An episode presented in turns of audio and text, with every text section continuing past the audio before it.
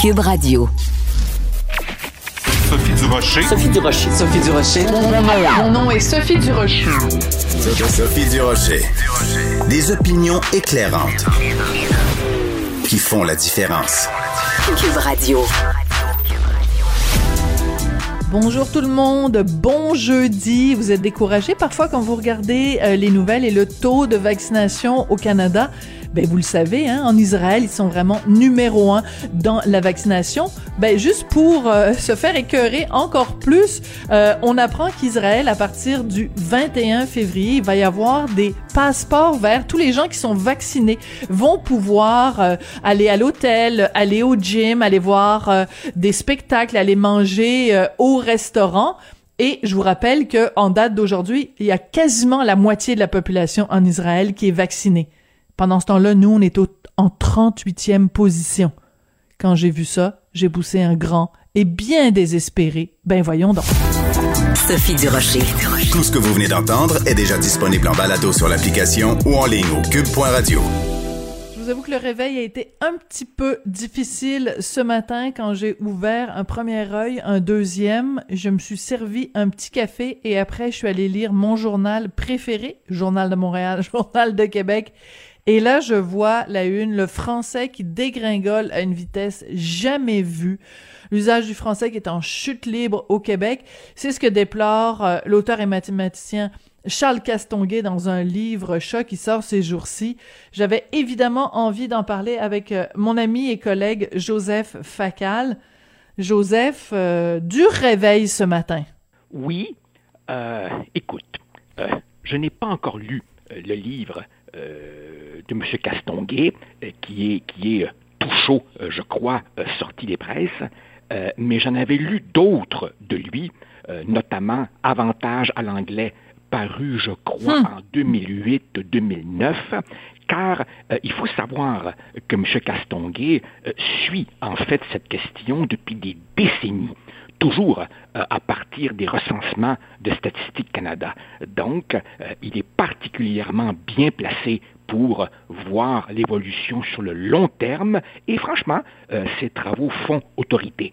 Alors évidemment, ce qu'il dit, ben, rejoint ce que dit également Frédéric Lacroix dans son livre Au, titre provocateur, hein, Pourquoi la loi 101 est un échec? Enfin bon, bref, les preuves, maintenant, Sophie, s'accumulent au point d'être devenues irréfutables. Il y a péril en la demeure. Oui. Alors, péril en la demeure parce que, euh, bon, évidemment, les chiffres, euh, évidemment, en, bon mathématicien, Monsieur Castonguay, euh, c'est pas, il parle pas de l'émotion, il parle pas de, il, il en retourne aux chiffres, donc le nombre de personnes qui ont la langue comme ma, langue parlée à la maison, l'anglais, versus les, ceux qui l'ont, c'est le français. Mais si, au-delà des chiffres de Monsieur Castonguay, si on habite à Montréal, et là, peut-être que les gens qui nous écoutent, qui habitent euh, à l'extérieur de Montréal, sont tannés de nous entendre dire ça.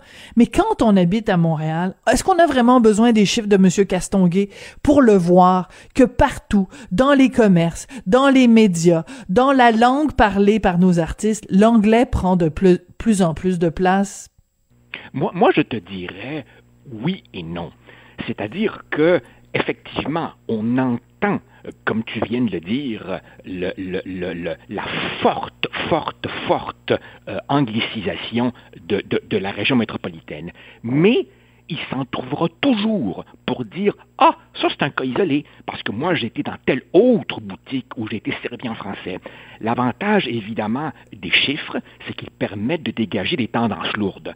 Cela dit, écoute, euh, c'est un phénomène qui, qui, qui, qui, qui s'entend autant qu'il se mesure.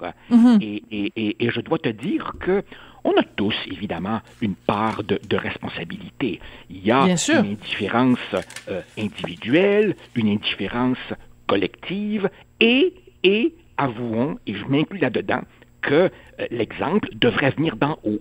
Or, depuis une bonne trentaine, quarantaine d'années, j'ai presque envie de dire, au fond, depuis l'adoption de la loi 101, tous les gouvernements libéraux, péquistes et caquistes ont vraiment laissé faire Et Oui. encore une fois, aujourd'hui, Sophie, ça fait combien de mois au juste qu'on Ben oui, Jolin Barrette. Voilà. là? Voilà.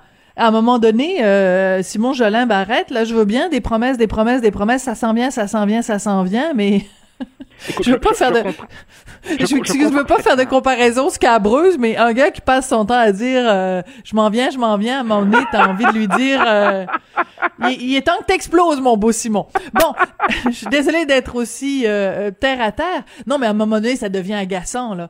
Euh, Non, mais- euh, accouche qu'on baptise. Mais euh, Ben, je, je, je veux juste réfléchir avec toi, Joseph. C'est quoi le nerf de la guerre? Parce que euh, il y en a qui disent, ben, euh, on a trop, euh, on a trop peu misé sur la francisation des immigrants.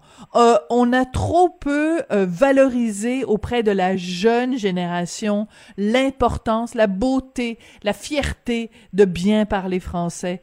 On s'est assis sur nos lauriers et on a été trop euh, complaisant face à l'envahissement de l'anglais. C'est c'est lequel de ces problèmes-là qui est le plus criant selon toi? Sophie, nous arrivons maintenant à la, à la fameuse semaine de relâche. Je Oui. m'apprête à donner les examens de mi-session à mes étudiants et dans les réponses à choix multiples, il y a toujours E, toutes ces réponses. Alors c'est exactement ça. E, toutes ces Je me demandais où tu t'en allais. En fait, Rappelle-toi, la charte de la langue française, à l'origine, était euh, une offensive tous azimuts. C'est ça qu'il faut faire de nouveau. C'est-à-dire qu'il faut, oui, une, une campagne de promotion du français pour montrer évidemment que ce n'est pas que du folklore, mais il faut aussi non seulement la francisation des immigrants, mais le choix des pays de provenance, donc la sélection des immigrants. Par ailleurs, évidemment, il va falloir aussi, si on veut faire de vrais progrès, Sophie, accepter d'avoir des discussions sereines sur euh, des questions controversées, comme par exemple tout simplement les volumes d'immigration, les seuils d'immigration. Est-ce que une société de 8 millions d'habitants avec un demi-gouvernement soumise à la concurrence identitaire d'un gouvernement fédéral et d'un régime canadien qui place les deux langues sur un pied d'égalité, est-ce que cette société peut se permettre d'accueillir et d'intégrer 50 000 immigrants par année? Quand on regarde, C'est la question tabou, un ça, des- Pierre. c'est un des taux d'accueil les plus élevés Ouais. du monde. Alors, il faut se poser cette question. Il faut aussi se poser la question de la langue des études. Regarde, dès que la loi 101 cesse de s'appliquer, c'est la ruée vers les institutions anglophones. Euh, et, Ouais. et alors, évidemment, ça soulève toute la question de l'imposition ou non de la loi 101 au cégep, ou alors évidemment aussi la question du financement public absolument disproportionné des établissements anglophones par rapport au poids historique de la communauté anglophone euh, au Québec. Il y a aussi, bien entendu, l'attrait absolument magnétique de, de- de l'empire anglo-culturel américain. Mm. Donc, il faut agir sur tous les fronts et on sent que monsieur, enfin, peut-être que je me trompe, mais on sent que euh, monsieur Jolin Barrette, en tout cas c'est mon hypothèse, il est en quelque sorte freiné par ce qu'on pourrait appeler l'aile économique, l'aile affairiste, l'aile chambre de commerce du gouvernement, qui craint donc que ce soit mauvais pour les affaires. Les affaires, faire des affaires. Écoute, Joseph, euh, j'aime bien, j'aime bien quand ton côté euh, euh, tadaboum pouette pouette, euh, quand ton côté humoristique ressort. J'adore ça, puis je, je, Moi je aussi, me fais. moi aussi, j'ai le droit de péter ma coche de temps en temps. Ben là, ben d'ailleurs, tu la pètes, tu la pètes sur un moyen temps, comme on dit dans, la, dans le journal de ce matin, euh, avec les Snowbirds. Écoute, c'est tellement drôle. Vraiment, on est des frères et sœurs de pensée, toi et moi, parce que quand j'ai vu récemment dans le journal euh, un, un reportage où on donnait la parole à des Snowbirds, euh, des gens qui donc des Québécois euh, dans le sud, qui se plaignaient que la mesure de quarantaine, ça allait donc coûter cher, puis que on avait changé les règles du jeu en chemin, puis c'est vraiment trop injuste. Et toute une gang de caliméros, toi, euh, à se griller la bedaine dans le sud pendant qu'on se gèle ici. et avoir aucune considération pour euh, le, le, problème réel de, de, de, de santé dû à la pandémie. Donc, je me faisais toutes ces réflexions-là et là, ce matin, tu écris ta chronique et tu, on a l'impression que tu as, pris des notes pendant que je pensais, puis que tu as répété mot à mot ce que je me disais à mot moi-même. Écoute, Sophie, j'en ai présentement des amis euh, dans le Sud et je suis heureux pour eux. Ce n'est pas euh, une attaque tous azimuts contre les gens qui ont parfaitement le droit de vivre ce bonheur. J'espère d'ailleurs un jour partiellement les rejoindre. Je dis juste, Hey, amigos, gardez-vous une petite gêne. On est dans un contexte où la vaccination cafouille. Nous sommes tous éprouvés. Les variants se multiplient. Le gouvernement, pour donner un peu de répit psychologique à la population, fait un déconfinement à haut risque pendant la semaine de relâche scolaire. Tout le monde est sur le gros nerf. C'est possible de leur demander de cesser de chialer sur Ah ben 2000, ah ben si j'avais su avant, ou bien évidemment le comble du comble, l'athlète d'élite dont l'entraînement en altitude est perturbé. Hey mon coco là, vraiment là. Enfin, j'avais besoin, il fallait que ça sorte. Non, il fallait que ça sorte, mais c'est aussi que, mais j'apprécie ta mise en garde et, ta, et ta, ton avertissement au début de dire, ben, je, c'est pas par jalousie ou c'est pas parce que je leur reproche de le faire, c'est ils ont parfaitement le droit. C'est juste que dans ce reportage-là où on a donné la parole à différentes, euh, différentes personnes, ce n'était que des braillards et des gens qui se plaignaient, franchement, le ventre plein. Euh, et surtout, l'argument qui, selon moi, ne tient pas la route, c'est quand les gens disent, euh, ben là, c'est pas correct parce qu'on a changé les règles du jeu euh, euh, en, plein milieu de la partie. Oui, mais c'est parce que la partie, c'est pas... On est en pleine guerre. C'est sûr qu'en pleine guerre, à un moment donné, il va y avoir des batailles où le général en chef, là, qui commande les troupes, il, oui, il nous avait dit qu'on allait à droite, puis ça se peut qu'à un moment donné, ils nous disent on va à la gauche, puis c'est quoi? C'est possible qu'à un moment donné, ils nous disent on va reculer de 15 cases. Mais c'est parce qu'on était à la guerre. bien sûr, mais, mais, mais Sophie, mais, mais pendant des semaines, pendant des mois, François Legault et même, et même cet Olibrius qui s'appelle Justin Trudeau, les deux ensemble ont dit attention, si vous partez en voyage, euh, vous pourriez euh, devoir vivre avec un changement des règles, parce qu'évidemment, tout le monde s'ajuste. Non, non, ils ont voulu partir quand même, d'accord, libre à eux, parfait. Maintenant qu'ils assument les conséquences. Voilà. Mais c'est aussi. Voilà. Mais c'est aussi que je trouve c'est très symptomatique d'une attitude très 2021 qui est euh, je veux le beurre, l'argent du beurre, puis j'aimerais ça aussi avoir le beau derrière, le beau popotin bien rebondi de la fermière. Ben c'est pas comme ça que ça marche. À partir du moment où tu sais, je vais je vais je vais peut-être faire l'exercice, je sais pas si j'ai le temps de le faire, d'aller quand tu vas sur le site de euh, Transport euh, Canada, ou c'est peut-être Aéroport Canada, en tout cas, bref, la, directive est claire. Aucun voyage non essentiel. C'est comme, dans quelle langue il faut le dire? On va le dire en ben français, en anglais, on va le dire en, en espagnol, on va le dire C'est, si ton voyage n'est pas essentiel, à la base, tu le fais à tes risques et périls. Ben voilà. Et, beaucoup de ces gens se plaignent maintenant que Air Canada ou euh, Transat ont suspendu le vol ben le plus ben commode pour eux. Ça veut dire quoi ça? Ça veut dire évidemment que des compagnies qui perdent des millions, des millions et des millions devraient continuer à fonctionner à perte juste pour accommoder ces gens. Franchement, franchement. Euh, tu sais, Sophie, nous sommes, nous sommes probablement une des sociétés au monde où il y a le rapport le plus inversement proportionnel entre notre usage du mot solidarité et la hmm. réalité des choses. Il y a Très un peuple qui prononce plus souvent que nous le mot solidarité. Dans les faits, par contre, c'est moi, moi, moi. Alors bon, très, bien dit. Que, chacun, que chacun savoure son petit bonheur. Et avec un peu de discrétion, s'il vous plaît. Ouais, très très très bien dit. Écoute, ça, va être euh, une très très belle conclusion pour cette euh, pour cette chronique. Euh, merci beaucoup Joseph, puis j'encourage tout le monde à aller voir ton texte sur les snowbirds. Merci beaucoup, puis on se retrouve mardi prochain. Merci Joseph.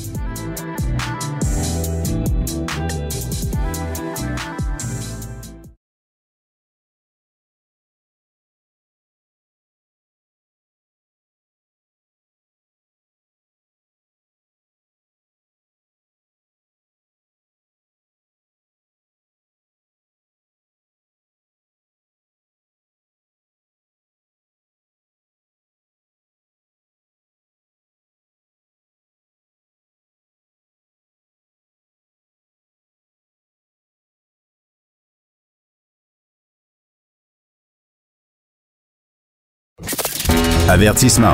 Cette émission peut provoquer des débats et des prises de position pas comme les autres. Vous écoutez Sophie Durocher.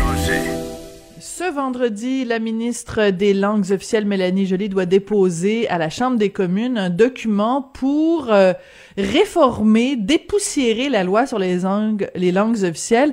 J'avais envie de dire pour mettre un peu plus de punch dans la loi sur les langues officielles, sauf que ce serait un petit peu gênant d'utiliser un anglicisme pour parler de cette loi super importante. Euh, évidemment, du côté des oppositions, euh, on fourbit ses armes. On va en parler avec Alain Reyes, qui est député conservateur et qui est porte-parole de l'opposition aux langues officielles. Monsieur Reyes, bonjour. Bonjour. Je vois que vous préparez euh, le terrain déjà. Euh, ce, matin, j'ai vu sur votre compte Twitter que vous réagissez euh, avec beaucoup de d'inquiétude à ce dossier dans le journal de Montréal qui nous dit que la langue française est en train de dégringoler à Montréal. Vous en profitez pour dire que évidemment vous ça vous préoccupe beaucoup à Ottawa. Pourquoi les conservateurs seraient meilleurs que les libéraux pour protéger le français au Canada? Ben, pour la simple et unique raison que les, quand on regarde dans l'histoire, les gains qui ont été faits pour les francophones, pour le Québec, ont tous eu lieu sous des gouvernements conservateurs depuis euh, Diefenbaker.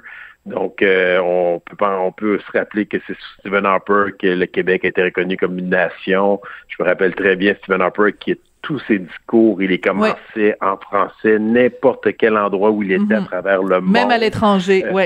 Même à l'étranger. Donc, euh, il y avait des, des, euh, des, signaux forts qui étaient envoyés. Et je pense que là, ce que l'on constate depuis cinq ans, depuis que ce gouvernement est là, en place, Justin Trudeau, Mélène Joly comme ministre, on nous répète qu'ils vont moderniser la loi sur les langues officielles, qui est demandée par tous les organismes de défense du français euh, au pays et les anglophones aussi, l'association qui les représente mm. ici au Québec. On attend ça, les consultations ont été faites, le commissaire aux langues officielles a fait ses recommandations, euh, on, tout le Sénat a fait le, travail de terrain. Et là, ce que l'on constate, c'est que les libéraux ne font que reporter, ça c'est le premier constat, reporter au calendrier grec cette modernisation en nous laissant sous-entendre en décembre dernier que finalement, ça sera un livre blanc qu'on aurait. Puis là, bon, on apprend hier que finalement, c'est pas un livre blanc, c'est une genre de réforme, un document qui va mettre les bases d'une consultation qui sera faite par des experts pour arriver à quelque chose, peut-être dans une modernisation.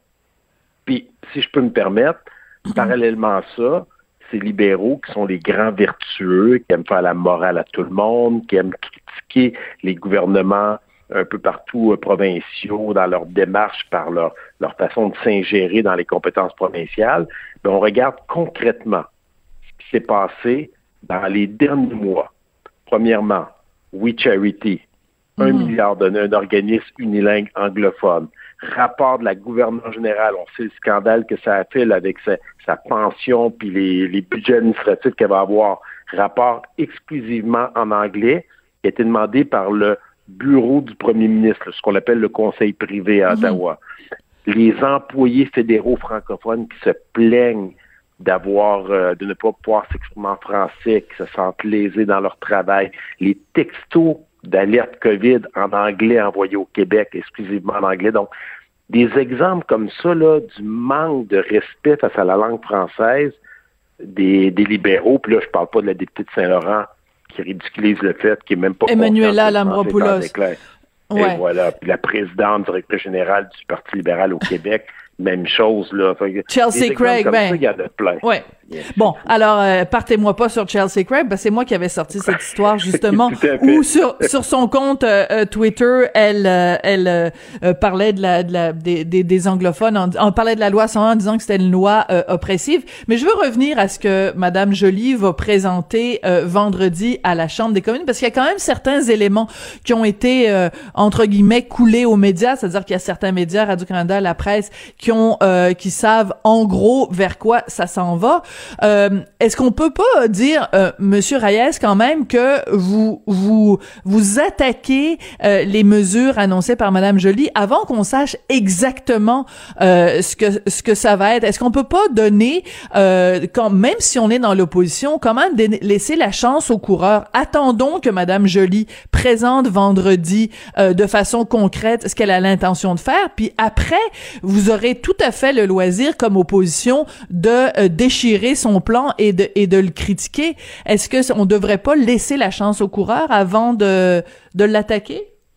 Eh ben, la question est tout à fait pertinente. Puis à première vue, la réponse est oui à cette question-là. Puis moi, j'attaque pas en ce moment le fait qu'il y ait des mesures pour améliorer le français parce que c'est clair qu'il va y avoir quelque chose là.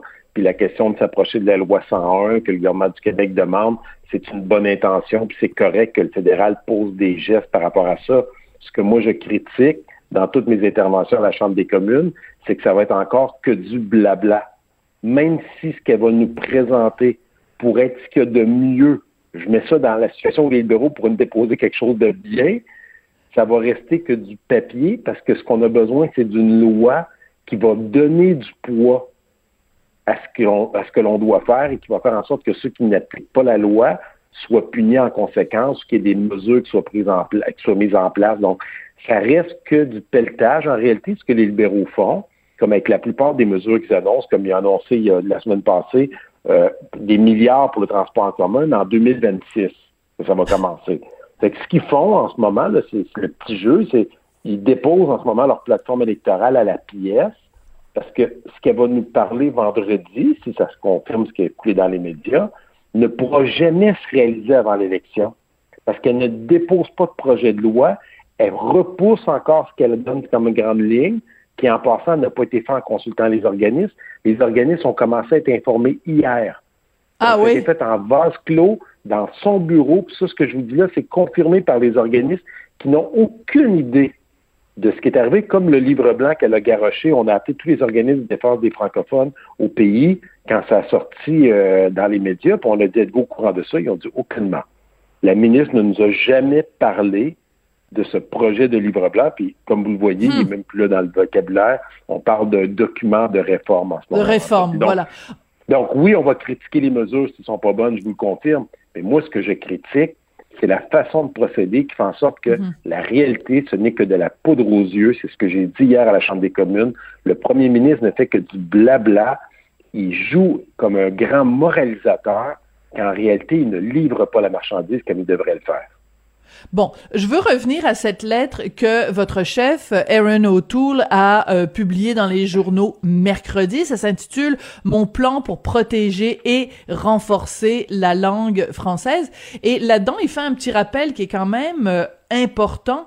Il dit euh, que c'est important pour les conservateurs de rappeler que il n'y a pas une protection égale pour les deux langues officielles. C'est pas vrai que les deux langues officielles sont également menacées à travers le pays. Et ce que vous vous prônez, les conservateurs, c'est que il y a seulement le français qui est euh, menacé. Euh, moi, je veux bien. La lettre de Monsieur O'Toole est, très bien écrite. Quelque chose, mon petit doigt me dit que vous avez un petit peu à voir avec l'écriture de cette lettre-là. Mais ce que je me dis, c'est euh, comment vous allez réussir à convaincre les gens euh, à Vancouver ou les gens euh, au Manitoba que, en effet, les, les francophones font bien pitié au pays, alors qu'on sait que dans le reste du Canada, il n'y a pas ce sentiment d'urgence-là. Les gens à Vancouver ne s'intéressent pas aux, Français. Ils sont bien plus intéressés, par exemple, par euh, le, le, le, chinois ou dans en Saskatchewan, c'est l'ukrainien qu'on pense qui est menacé. Comment vous allez réussir à les convaincre que le français est menacé ben, au Québec? Le plus bel exemple que vous avez, c'est que la lettre ouverte a été écrite, a été partagée à tous les députés, a été mise dans les médias, a été mise sur nos réseaux sociaux. Puis il n'y a pas de critique de, de, notre base ou de nos députés autour de nous. Au contraire, pour en arriver à ce processus-là, nous, il faut que ça ait été autorisé par notre caucus, par l'ensemble de notre délégation à oui, je comprends, Monsieur Reyes. Vous me dites que vous me dites que les conservateurs, les députés conservateurs à travers le pays sont d'accord avec la lettre de leur chef. Oui, puis l'eau est mouillée. Ce que je veux savoir, c'est comment vous allez convaincre les électeurs de ces de ces provinces-là. Parce que, que des conservateurs approuvent ce que dit monsieur O'Toole oui ça me paraît une évidence. Mais les gens sur le terrain les électeurs là ils en ont pas grand-chose à cirer du français dans le reste du pays. Ben, c'est clair qu'un anglophone qui reste à Vancouver, ce sera pas l'enjeu qui va faire en sorte qu'il va voter pour les conservateurs, mais ce qu'on oublie souvent dans la politique canadienne, c'est qu'à l'exclusion à l'extérieur du Québec, il y a 30 circonscriptions où les francophones sont partie prenante de façon importante dans la population. Donc, ces 30 circonscriptions-là, euh, si on avait 30 circonscriptions avec une grande majorité d'Asiatiques, les politiciens dans ces circonscriptions-là trouveraient des moyens de répondre à leurs préoccupations. Puis on dirait, ben c'est logique, ils ont, ils ont, c'est comme ça que la politique se fait, c'est des électeurs, c'est des voteurs. On regarde comment Justin Trudeau essaye de s'approcher euh, de la communauté indienne un peu partout au pays par toutes ces sorties qu'il fait. Bon, on voit très bien qu'il y a un enjeu, il y a une question partisane dans ces interventions-là. Nous, on va plus loin, on dit dans la lettre, c'est la base même de notre confédération. Si on nie le fait les mots sont forts là, dans ce qu'il dit dans, le début de sa lettre. Il dit Notre pays a été bâti sur la base d'un compromis entre deux peuples fondateurs, l'un francophone, l'autre anglophone, avec la contribution des Premières Nations. Donc ça, c'est important de le souligner. Cet esprit de collaboration doit demeurer au cœur de l'action gouvernementale. Mm-hmm. Un pays qui ne préserve pas son partenariat fondateur est malheureusement voué à l'échec. Donc, c'est pas juste de la parure comme Justin Trudeau. Il y a un fond dans, ce, dans, ce, dans cette euh, initiative-là de notre chef qui dit le français est important, on l'assume nous, puis on est capable de dire que c'est pas juste dans les communautés minoritaires, c'est aussi au Québec. Donc, quand on dit dans la lettre, c'est d'un océan à l'autre, ça veut dire que même au Québec, on mhm. doit donner des coups de franche au gouvernement du Québec pour protéger sa langue, la seule province unilingue. Et pourquoi? Parce que c'est une fierté pour nous, de un, et deux, ça nous ouvre un marché de 300 millions de francophones à travers le monde. Donc, c'est un atout qu'on a. Donc, il ne faut pas le mettre de côté. Donc, ça va rester, pour revenir à votre question de base, notre travail. Pour ceux et celles qui pourraient nous critiquer, parce qu'on sait qu'il y a des anti-francophones comme il y a des anti-anglophones au Québec, mais c'est notre job de, s'assumer puis de convaincre ces gens-là que non, non, c'est un atout d'avoir le Québec. Mm c'est un atout d'avoir des francophones partout au pays. Et servons-nous de ça comme force pour se développer puis s'offrir ce que l'on veut. Là. Mais c'est quand même absolument hallucinant d'être obligé de rappeler en 2021 qu'il y a deux peuples fondateurs et euh, je pense même il va plus loin. Hein, il rappelle, euh, il dit que c'est le, pays est né en français, euh, Monsieur O'Toole dans, dans sa lettre. Euh, Monsieur Reyes, je vais je vais me permettre de, de parler de deux autres sujets qui sont pas le sujet des langues officielles parce que encore une fois, je me promène sur votre compte Twitter et je vois qu'il y a bien sûr d'autres sujets qui vous intéressent. On est d'accord que euh, je, suis la première à le dire, la langue c'est évidemment un dossier extrêmement important. On est en plein milieu d'une pandémie qui est en train de ravager la vie des Canadiens et le Canada fait piètre figure en termes de vaccination. On est, selon les calculs, euh, en, 38e position parmi euh, les pays à travers le monde. c'est un échec assez lamentable de la part du gouvernement d'Ottawa, la vaccination. C'est un gros fail, comme on dit en chinois. Euh, oui, puis euh, c'est honnêtement catastrophique. Puis c'est fou de voir comment Justin Trudeau essaye encore de faire croire aux gens que ça va bien. Euh, il, n'a aucune donnée. On est un des rares pays au monde où on n'a pas accès au contrat qu'il a signé, puis il se cache derrière la confidentialité des deals qui ont été faits, là, c'est encore l'expression anglaise, des ententes qui ont été faites avec les compagnies pharmaceutiques. Et c'est grave, parce que là, on reporte, on reporte, mais c'est notre économie, on le sait, tant on que la vaccination ne sera pas mise en place chez un grand nombre de personnes, les gouvernements provinciaux n'ouvriront pas notre économie, ne nous, redonneront pas nos droits de pouvoir nous déplacer librement et de faire ce que l'on veut. Mais deuxièmement, c'est qu'il y a des morts aussi à travers ça. On n'ose pas le dire, ça, dans notre discours. On essaie de ne pas être trop catastrophique. Mais à chaque fois qu'on recule comme ça, puis qu'on prend, on, prend du retard sur les autres pays, les autres pays, les autres, ils reprennent leur rythme de croissance. Et quand Justin Trudeau nous dit, parce que les chiffres ont l'air gros, c'est 6 millions de doses d'ici la fin du mois de mars, parce qu'il repousse encore l'échéance pour pouvoir aller sur son perron à tous les jours, puis continuer à parler, puis prendre la toute la place médiatique euh, au pays, puis au Québec. Mais 6 millions, là, quand on sait que les gens ont besoin de deux doses, parce que là, on est rendu qu'on mm-hmm. retarde la deuxième dose pour assurer l'immunité des gens, parce qu'on n'est pas capable d'avoir nos, nos, euh, nos doses comme on, se, comme on devrait, ben, c'est 3 millions de personnes sur 38. C'est énorme. On n'a pas vacciné toutes nos, nos, personnes vulnérables dans les CHSLD, nos gens dans le système de santé. On est loin, là, les, nos enfants qui veulent faire du sport, là, on est loin de les vacciner, là. Puis les experts le disent, ça ne sera pas avant 2022. Fait il dit n'importe quoi quand il dit qu'en septembre, tout Canadien qui veut être vacciné va pouvoir l'être. Mm. C'est du grand n'importe quoi. Bon, ben là, tout à l'heure, c'était du blabla. Là, c'est du n'importe quoi. On reconnaît votre votre euh, votre vocabulaire assez euh, flamboyant, Monsieur Reyes. Écoutez, un dernier sujet avant de se laisser. Euh, Éric Duhem, donc, euh, qui se lance, qui s'est lancé, là, ça fait déjà quelques semaines, dans la course à la chefferie du Parti conservateur du Québec. on a appris, ben, en fait, on apprend aujourd'hui qu'il y a une troisième sénatrice fédérale qui vient lui prêter main forte. C'est José Werner, qui va être sa directrice euh, de campagne. Euh, écoutez, euh, comment vous voyez ça, vous? au Parti conservateur du Canada, cette, montée d'Éric Duhem et les, chances du Parti conservateur du Québec? Ben, un, moi, toute personne qui va prôner un discours économique plus de droite, je serais jamais malheureux face à ça. Je connais très bien Éric. J'étais dans l'Action démocratique du Québec il était un des piliers de cette formation-là dans le temps de Mario Dumont. C'est quelqu'un mhm. que j'aime beaucoup. Euh, bon, il est flamboyant, il a sa façon de, aussi de faire de la politique. De notre côté, on est très prudent parce qu'on a des, euh, des, de nos membres, de nos bénévoles dans la plupart des organisations politiques au Québec, donc soit la CAC, soit le Parti libéral du Québec ou euh, avec le Parti conservateur du, du Québec. Très peu, je crois, avec le Parti québécois et Québec solidaire, sincèrement mais euh, de savoir qu'il y a une autre voix qui se fait entendre, euh, qui peut, qui questionne, euh, c'est pas mauvais en soi, c'est sain pour la démocratie. Puis euh, je souhaite Kerry que les choses se passent bien pour lui, puis je souhaite le meilleur des succès.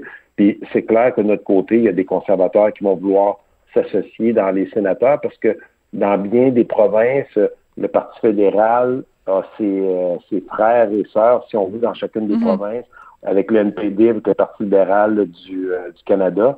Nous, au Québec, on n'avait pas nécessairement un vrai parti conservateur sur place pour défendre certaines idées plus à droite au niveau économique. Euh, puis Eric est un beau mélange aussi parce qu'il ne représente pas le courant social qui est souvent euh, critiqué chez les conservateurs. Oui, oui, c'est un conservatisme économique. Ouais. Et clairement, puis avec des idées très tranchées par rapport à ça. Donc, moi, je vois sa, sa, venue dans le débat très positivement, puis euh, je lui souhaite le meilleur des chances. On s'est jasé aussi quelques fois, puis ça reste que c'est un conservateur au fédéral, j'en suis convaincu. Donc, euh, on, va espérer que les choses se passent bien pour lui. Là.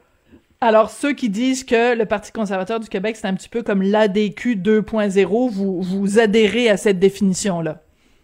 Ben, c'est clair qu'il y a des gens qui ont été déçus dans la fusion. C'est là les gens qui étaient proches de toute cette... Euh, cette fusion-là qui a eu lieu. Donc, ceux qui ne sont pas nécessairement reconnus chez la CAC se sont rangés du, côté du Parti conservateur euh, du Québec. Ils n'ont jamais réussi vraiment à percer à cause de la multitude de, nombre de choix qu'on a au Québec.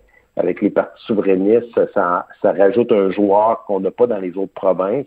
On le vit là, au fédéral, la différence au Québec qui fait que le Parti libéral reste au pouvoir. Les gens pourront bien dire ce qu'ils veulent, mais c'est à cause qu'on a le Bloc québécois qui n'existe pas dans les autres provinces parce que le Parti libéral du Canada n'est pas plus populaire au Québec qu'ailleurs dans le Canada. C'est juste que nous, l'opposition, la split à trois, le NPD, le Parti, le Bloc québécois le Parti conservateur du Canada. Donc, euh, c'est clair que c'est difficile. On sait comment c'est. Moi, j'ai vécu les années de la DQ. C'est difficile de percer. Ce qu'a réussi la CAQ, c'est un exploit. On le sait lorsqu'on regarde ça dans l'histoire, dans un si court laps de temps, de pouvoir arriver au pouvoir majoritaire comme ils l'ont fait. Donc, c'est un grand on le voit, le Québec solidaire, comment c'était long le processus. Donc, c'est un long pèlerinage que commence Éric Duhem, mais je, moi, je reconnais que c'est une voie de plus qui se rajoute, une voie pour les gens de centre droit économique. Et ça, ben, ça sera jamais mauvais dans un discours politique. Monsieur Reyes, donc euh, député conservateur, porte-parole euh, de l'opposition euh, sur le dossier des langues officielles, entre autres. Merci beaucoup d'être venu nous parler ce matin. puis on a bien hâte de savoir ce que Mélanie Joly a dans sa petite poche d'en arrière. On va savoir tout ça vendredi. Merci beaucoup. Ça fait plaisir. Bonne journée à tout le monde.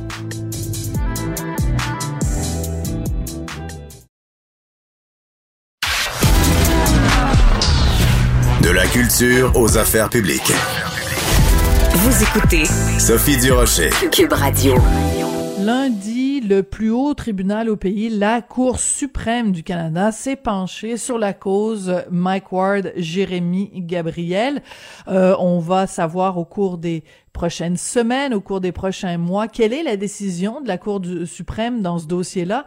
Mais moi, j'avais envie de parler à Jérémy Gabriel lui-même pour savoir comment il va, parce que euh, parfois, quand on regarde ces, les, les reportages euh, journalistiques, les opinions des uns et des autres, on oublie qu'au cœur de cette histoire, il y a un être humain. Et cet être humain, c'est Jérémy Gabriel qui est au bout de la ligne. Bonjour, Monsieur Gabriel. Comment allez-vous? Vraiment? Bonjour. Comment, allez-vous? Je vais vraiment? Ben, je, je vais, je vais bien, euh, en fait, euh, malgré tout. Je, je passe à travers parce que ben parce que c'est rendu l'habitude. oui. C'est pas la première fois qu'il y a des petites tempêtes médiatiques par rapport à, à cette histoire-là. Puis maintenant, ben je, je, regarde les choses avec du recul toujours quand les gens m'en parlent, parce qu'évidemment, euh, que je sois dans la rue ou euh, euh, au magasin ou même au travail, j'ai des gens qui, qui m'en parlent, qui m'interceptent pour, pour me, me soit me féliciter ou me demander comment je vais. Euh, c'est sûr que c'est pas toujours évident de faire face à la musique comme ça, mais, mais, mais, comme je dis, on, s'habitue. Oui, on s'habitue vraiment. C'est-à-dire que euh, cette saga, on a l'impression qu'elle est interminable et que euh, à un moment donné, peut-être vous aimeriez vous tourner la page et que les gens vous parlent vous arrête dans la rue pour vous parler d'autre chose que ça. Quand vous dites on s'habitue, est-ce que on s'habitue à euh, le fait que sur la, la, la, place publique, on décortique euh, une blague qui, à la base, vous, vous a énormément blessé? Oui, ben, en fait, on décortique une blague, on décortique des blagues, plus aussi euh, des, euh, des, des, des, capsules vidéo, parce qu'on oublie souvent qu'il y a des capsules vidéo avant le spectacle qui utilisaient euh, ma photo. et ça aussi, ça, ça, avait été largement diffusé sur les réseaux sociaux. donc oui, c'est sûr qu'on on décortique, on, on, on, on débat de, de, de, de sujet qui, qui m'a fait qui m'a fait quand même penser au suicide quand j'avais 14 euh, ans. Euh, donc c'est sûr que c'est ça ramène des mauvais souvenirs, mais mais, mais je pense que n'importe qui est capable de grandir dans, dans ces dans ces histoires là. Euh, aujourd'hui, ça j'en parle sans tabou. Mm-hmm. J'en parle un peu comme comme de la météo parce que les gens les gens m'en parlent tellement souvent que que je que, que je réponds un peu toujours les mêmes choses. Oui, mais en même temps, vous nous disiez tout à l'heure que euh, les gens vous en parlent au travail, mais on sait peu de choses de vous, de ce que vous faites euh, aujourd'hui, comment vous gagnez votre vie, euh, c'est quoi votre votre situation. Alors, vous, vous, vous faites quoi, vous, Jérémy Gabriel, en dehors de vous présenter devant la Cour suprême lundi? votre quotidien, ça ressemble à quoi? Ben, mon quotidien, c'est sûr qu'il a changé depuis euh, depuis le, début de la pandémie. J'avais j'avais beaucoup d'événements, des spectacles de, de, prévus en 2020 qui ont été annulés. Euh, malheureusement, ça, ça a dû ça, ça un peu changé la trajectoire euh, de, de, mes activités. Euh, je suis étudiante en sciences politiques à l'université Laval. Et, euh, et j'ai un emploi à, à, temps, à temps partiel dans un hôpital. Je travaille à l'Hôtel Dieu de Québec. Euh, comme brancardier. Donc, euh, je suis dans le milieu hospitalier là, de pas mal à toutes les semaines. Puis euh, c'est pas mal ça mon quotidien là, pendant la pandémie. Sinon, ben je peux pas faire grand chose là avec toutes les restrictions qui, qui, qui, sont un peu partout. Mais mais je trouve ça intéressant. ouais.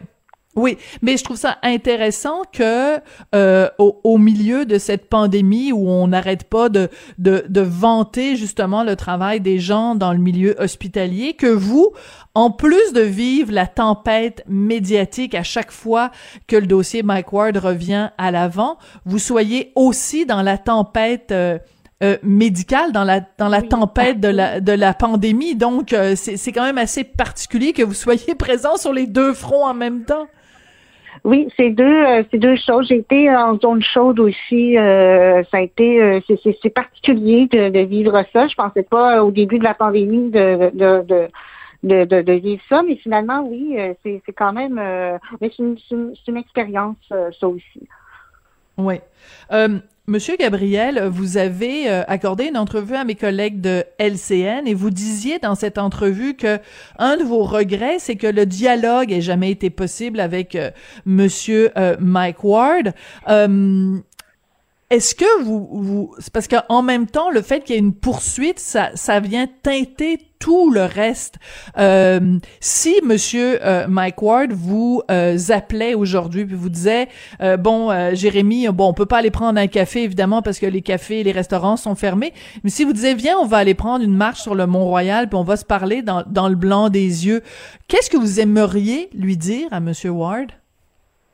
Ben, en fait, euh, si c'était possible de se parler, c'est sûr que la première chose que, que, j'aimerais euh, que j'aimerais lui demander, c'est, s'il avait s'il avait pensé au moment d'écrire la blague, vraiment en 2009-2010, à cette époque-là, s'il avait pensé vraiment que d'écrire tout ça, puis de jouer ça 230 fois dans, dans des salles de spectacle pendant trois ans, euh, s'il avait pensé que ça, ça n'aurait aucune répercussion sur moi, qui est un enfant de 13 ans qui commence le secondaire, je, c'est vraiment ça, en fait, la première question que je lui poserais. Hmm. Parce que j'ai un peu de misère à comprendre qu'un homme d'une quarantaine d'années qui est établi, qui a une tribune, parce qu'avoir une tribune comme celle-là, c'est pas un droit en, tant que tel, il s'agit d'un privilège. Donc, c'est sûr que je me demande vraiment comment il a fait pour penser que ça, ça, ça, ça ne serait rien en fait, que ça, ça, ça, resterait dans, dans, dans, sa salle de spectacle, puis que ça ne mhm. sortirait pas, que ça n'aurait pas d'impact sur. C'est vraiment ça. Je me pose une question sur le jugement qu'il y a eu derrière ça, le jugement moral. Et c'est ça que je trouve dommage, en fait, dès le départ de, de cette histoire-là. Oui.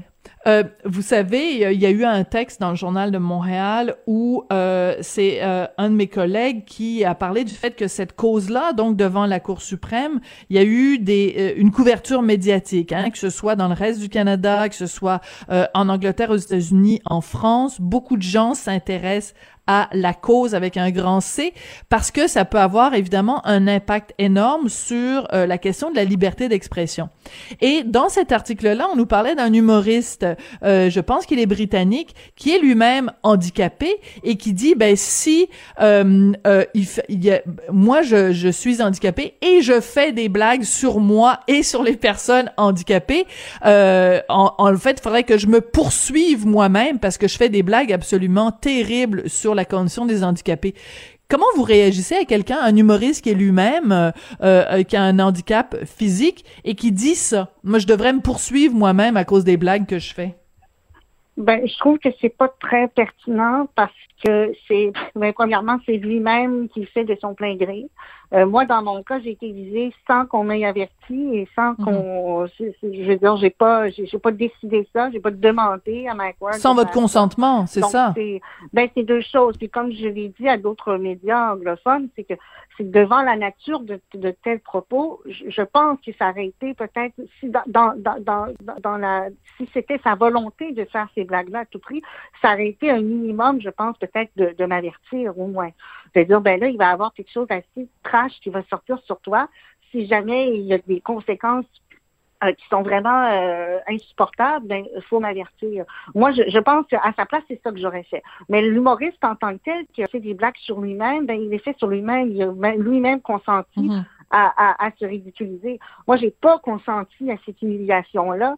Je n'ai pas été avertie et, et j'ai été, ça, ça a eu des impacts qui sont beaucoup plus grands parce que ça s'est ramassé sur les réseaux sociaux. La personne handicapée qui, qui fait de l'humour sur elle, ben ça reste dans sa salle de spectacle. Ça, je veux dire, je, je pense pas que, tu sais, comme, comme je dis, cet individu-là a consenti lui-même à ses propres Voilà. Là, mm-hmm. dans mon cas, c'est comme c'est comme le, le, boxeur qui, qui, qui bat. J'ai fait une analogie à, à, une autre entrevue dernièrement. Je veux dire, euh, un boxeur n'a pas le choix de frapper. Ça fait partie de, de, de son travail de, de, donner des coups.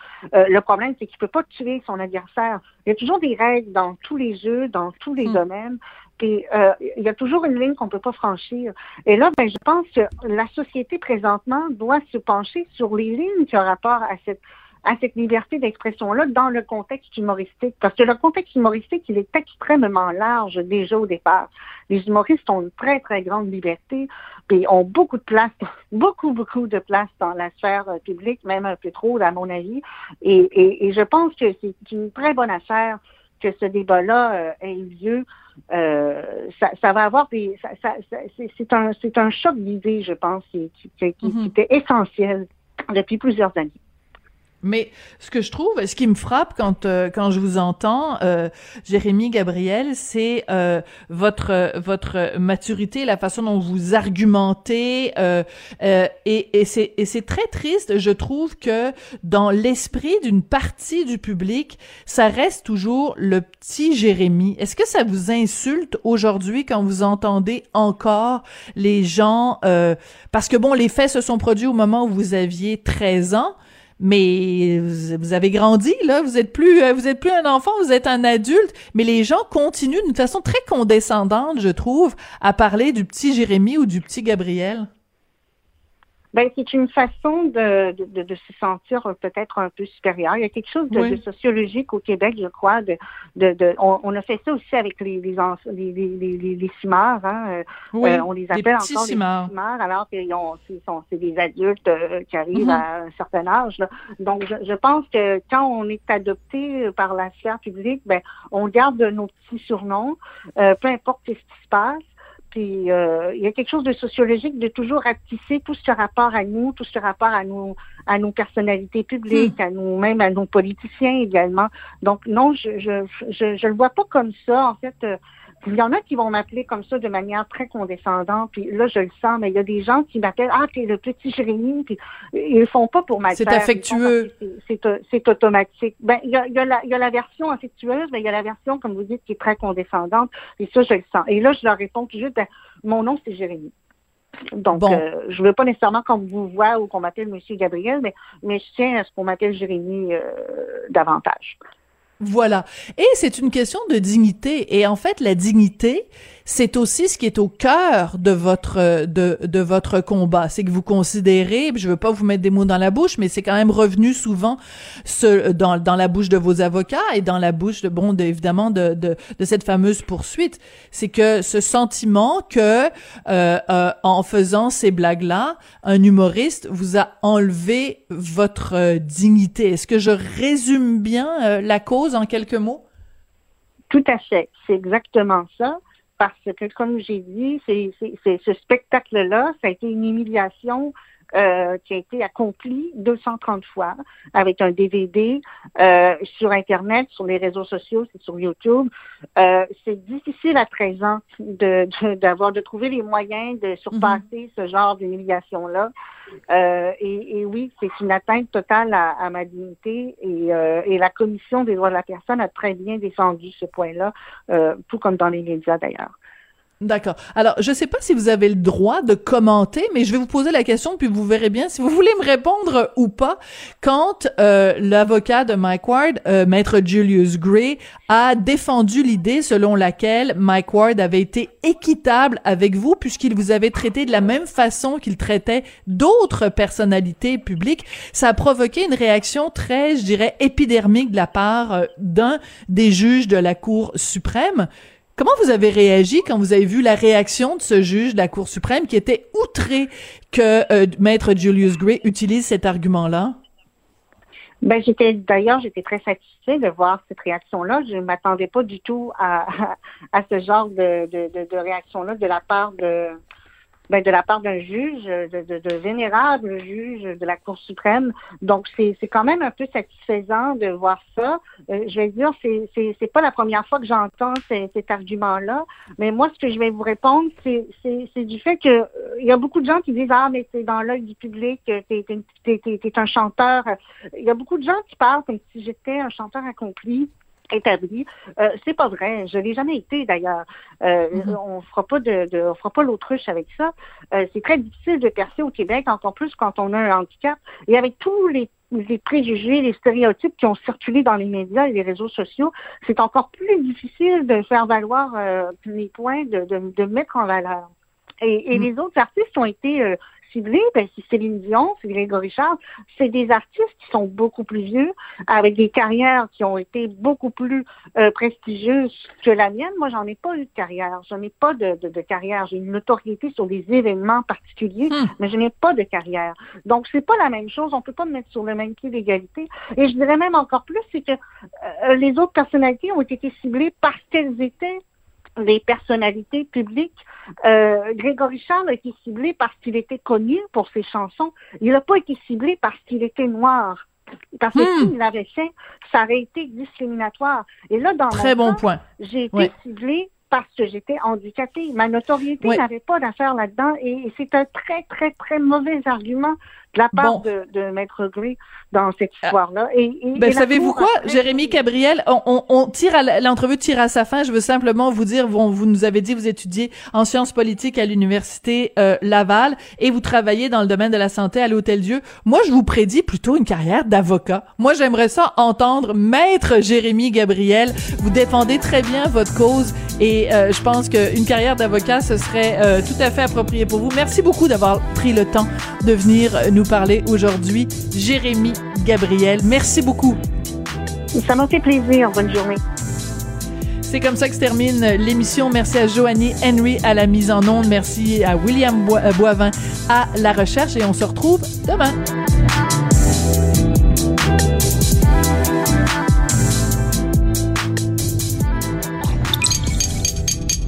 Cube Radio.